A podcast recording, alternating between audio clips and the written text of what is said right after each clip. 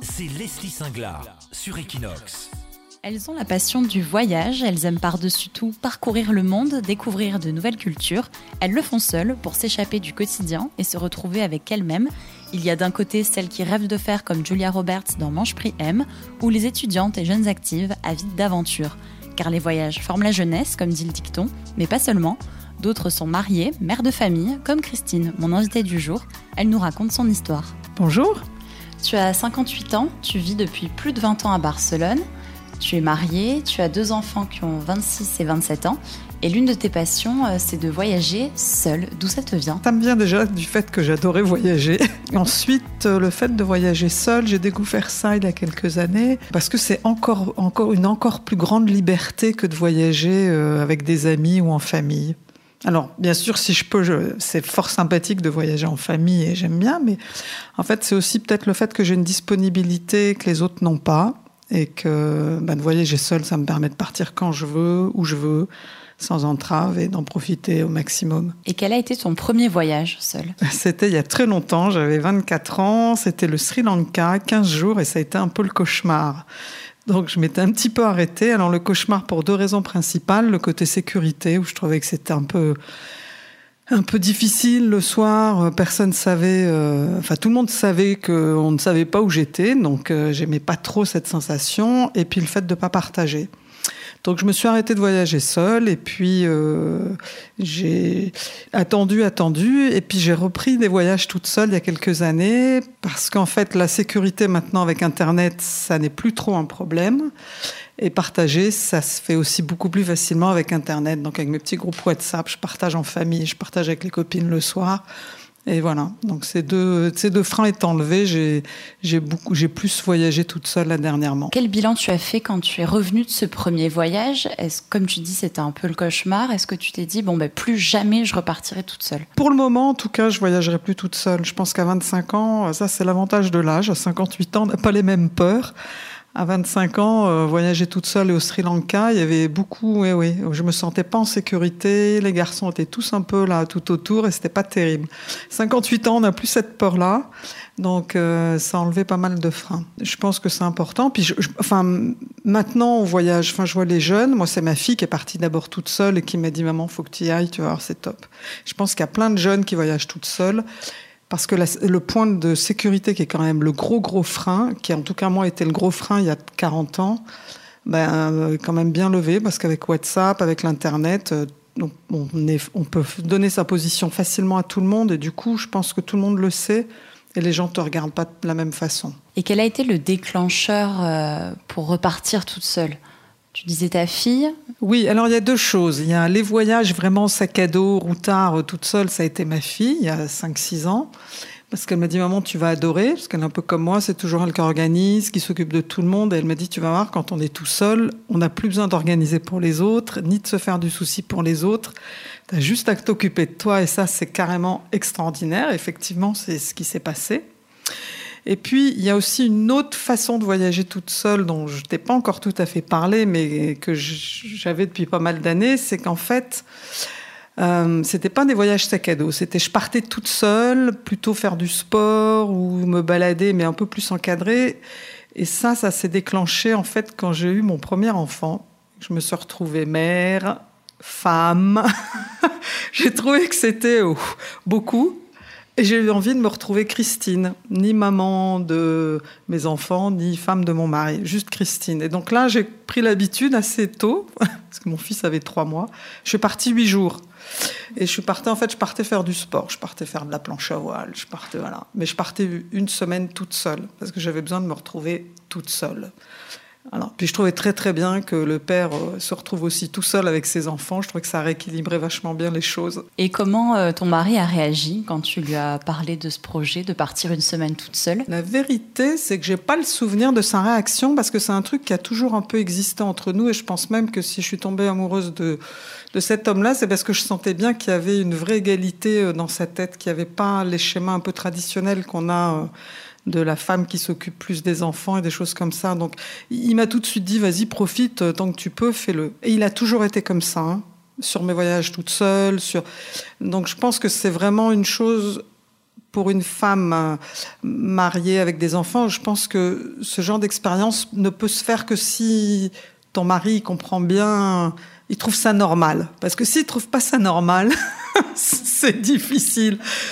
Euh, bon, il y a peut-être des hommes qui, qui, peuvent évoluer, comprendre, et voilà, mais c'est déjà plus facile si d'emblée ils considèrent ça un peu normal, que chacun fasse ce qu'il a envie et que voilà, que dans le couple, le couple c'est deux et chacun met ce qu'il a envie de faire et c'est pas euh, c'est pas des freins l'un à l'autre quoi. Donc ça s'est passé très facilement. Je pense qu'il était même assez content, assez fier là auprès de nos copains espagnols qui faisaient pas grand chose en ménage parfois, de montrer que lui il était capable de gérer deux tout petits et que ça posait pas de problème. Puis ça créait des liens différents avec ses enfants, je pense. Donc il n'était pas mécontent, enfin il aimait bien sa semaine euh, tout seul avec ses, ses tâches ménagères et ses enfants. Et quelle était la réaction de tes enfants en grandissant? Bah, Ils n'ont pas eu une réaction parce qu'ils ont toujours connu que ça. Quoi. Maman, bah, maman euh, elle voyage. maman, elle voyage, elle fait des trucs de son côté. Donc ils ont grandi avec ça. Je pense que c'est... Euh, ils, enfin, ça leur paraît pas anormal. Je pense que ce qui leur paraît peut-être anormal, c'est euh, c'est dans les couples quand il y en a un qui dit à l'autre bah non, tu fais pas ça parce que moi je peux pas être avec toi et que je veux pas que tu fasses des choses qui te plaisent sans que je sois là. Ça, je pense que ça leur ça leur poserait plutôt problème. Et du coup, donc tu disais depuis quelques années, tu fais des destinations plus lointaines en sac à dos. Alors, je vais être très honnête, c'est pas du sac à dos comme quand j'avais 25 ans où la chambre coûtait 5 euh, francs. C'est un tout petit peu mieux, mais euh, oui, oui, l'idée c'est ça. J'aime bien en fait retrouver l'ambiance de, de, mes voyages sac à dos. J'aime alors, c'est pas que j'aime pas le luxe, mais euh, j'aime bien cette ambiance sac à dos. J'aime bien les auberges de jeunesse, qu'on rencontre plein de gens. Donc, de temps en temps, je me fais des dortoirs. Enfin, bon, c'est sympa.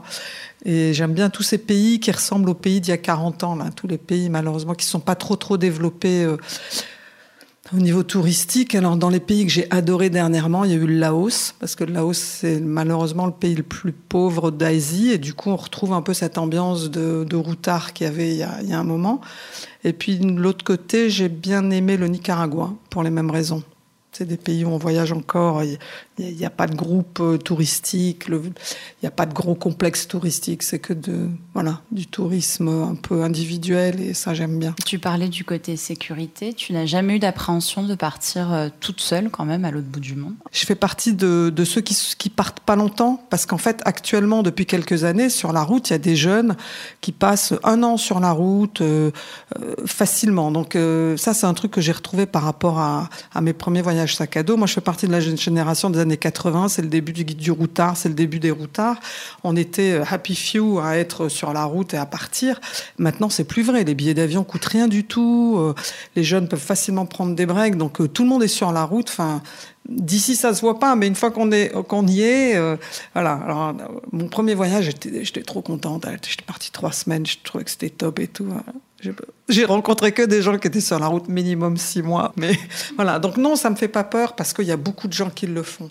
Et puis on a Internet partout. Hein. Je te parlais du Laos et de Nicaragua, mais Laos, Nicaragua, j'avais une puce locale et, j'avais de l'Internet partout. C'est presque un peu dommage, mais du coup non. Alors du coup pour pour la sécurité, j'ai plus du tout euh, plus cette sensation d'être. On n'a plus, c'est fini la sensation d'être perdu au bout du monde. Et tu as des anecdotes insolites qui te sont arrivées pendant tes voyages? Et ben, quand je voyage toute seule, je suis toujours étonnée parce que quand on voyage tout seul, les autres viennent très facilement vers toi. Donc par exemple, je m'assois à une table le soir dans un petit oui-oui. Il est pas rare que des gens, trois, quatre personnes passent et me disent ah mais euh, tu dînes toute seule, ben viens, joins-toi à nous.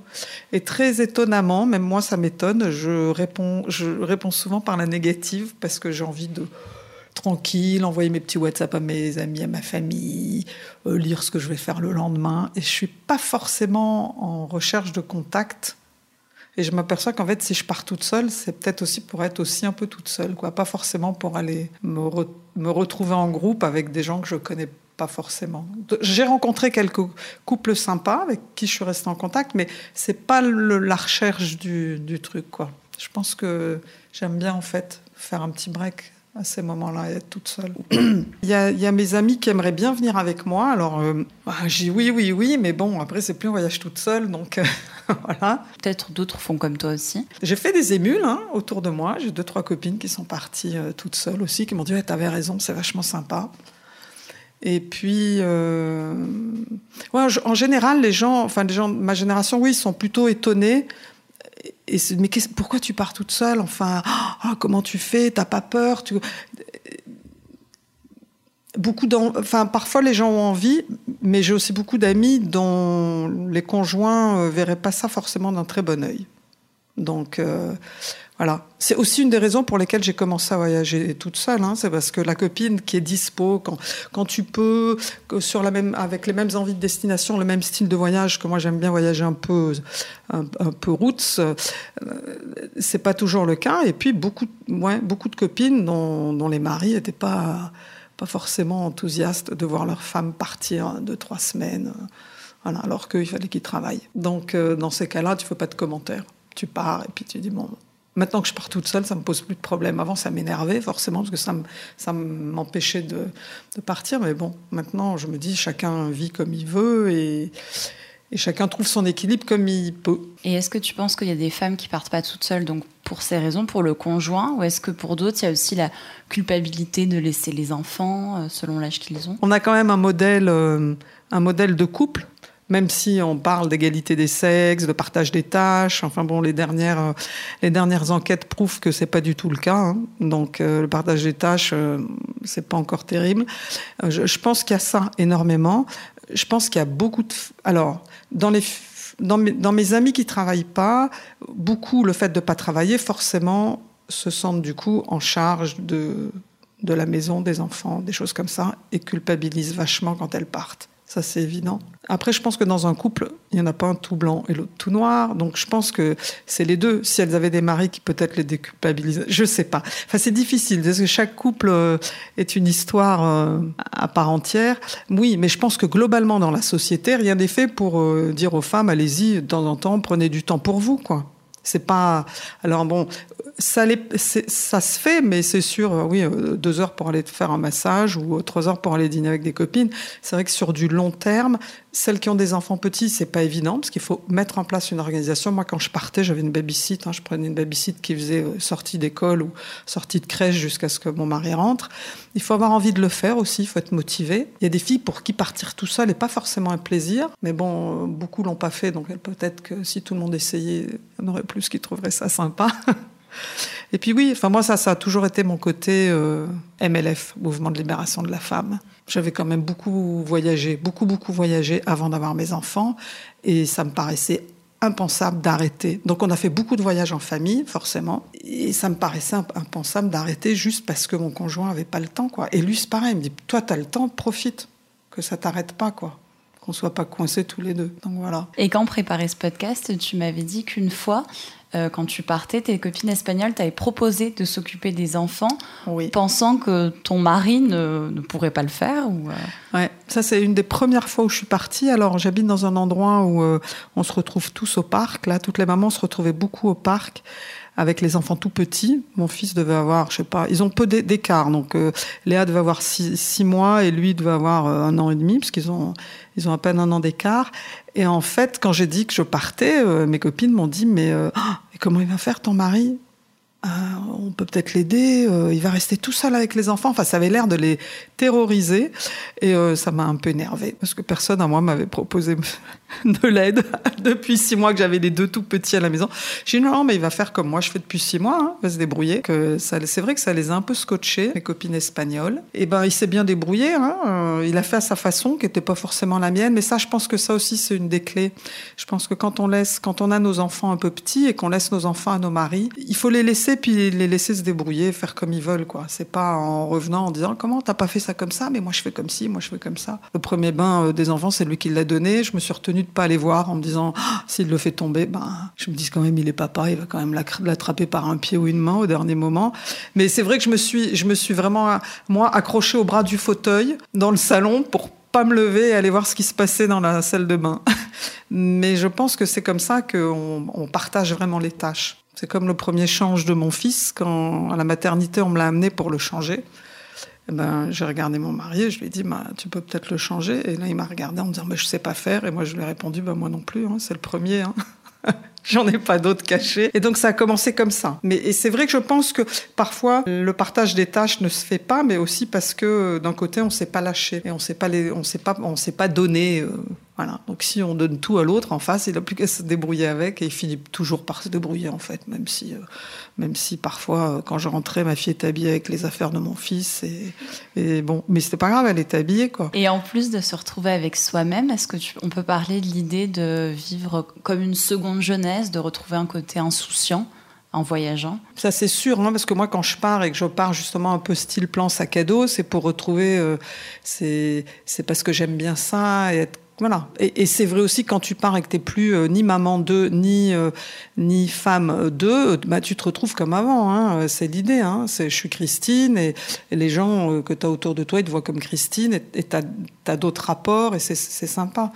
Mais bon, ça, ça se retrouve dans le voyage, mais moi j'ai l'impression qu'on on peut le retrouver aussi dans d'autres choses. Hein. Mais c'est vrai que dans le voyage, bon, le voyage c'est facile parce qu'il n'y a pas de contraintes, il y a il n'y a pas de maison, il y a ah, donc c'est voilà, au fil du temps, tes journées passent comme ça. Surtout tout seul, c'est voilà, t'as vraiment comme tu as envie, quand tu as envie t'assois là, deux secondes après, tu dis, ah ben non, j'irai m'asseoir là-bas, tu te lèves et tu vas t'asseoir ailleurs et t'as rien demandé à personne. Alors, je pense que quand, quand on est maman, ça, on perd l'habitude de ça, parce que quand on est maman, on gère, on gère la maison, on gère les enfants, on gère son mari, et on organise pour tout le monde, et il y a toujours beaucoup, beaucoup de contraintes. Prendre une douche sans te dire, bon, vite, faut que je sorte de la douche parce qu'il y a peut-être besoin de moi dehors, tu vois. Des petites choses comme ça, mais toutes les mamans se reconnaîtront quand on prend une douche et qu'on a toujours l'oreille tendue pour savoir si, si, un des enfants va nous appeler, tu vois. Et on dit que le voyage euh, peut nous changer, nous permettre de découvrir euh, d'autres facettes de soi.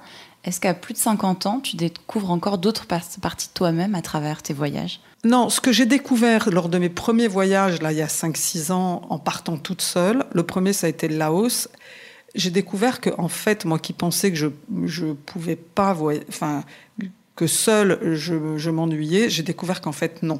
Voilà, quand en, seul, en fait, c'est sympa aussi d'être seul et qu'on partage euh, d'une autre façon. Je crois que j'avais déjà fait un bon tour de, de moi-même. non. Merci beaucoup, Christine, de nous avoir raconté ton histoire. Bah de rien, avec plaisir. Puis j'espère que ça donnera plein d'idées à, à plein d'autres femmes. c'est Leslie Singla sur Equinox.